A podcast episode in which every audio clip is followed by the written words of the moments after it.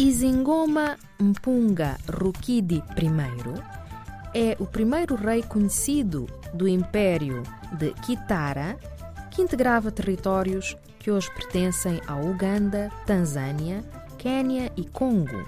A história deste reino é mítica e dele restaram poucos documentos históricos.